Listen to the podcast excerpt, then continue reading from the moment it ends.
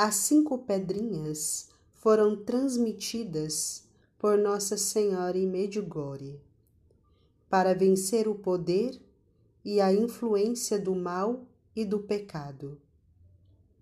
Nossa Senhora disse: Eu lhes dou a arma contra o seu Golias.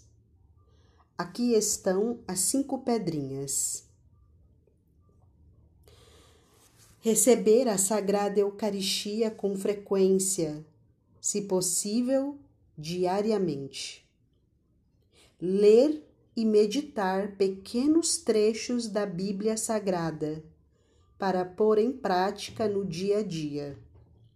Todas as quintas-feiras, ler e meditar Mateus 6, 24 a 34.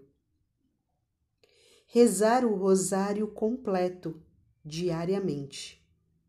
Confessar-se mensalmente jejuar a pão e água às quartas e sextas-feiras.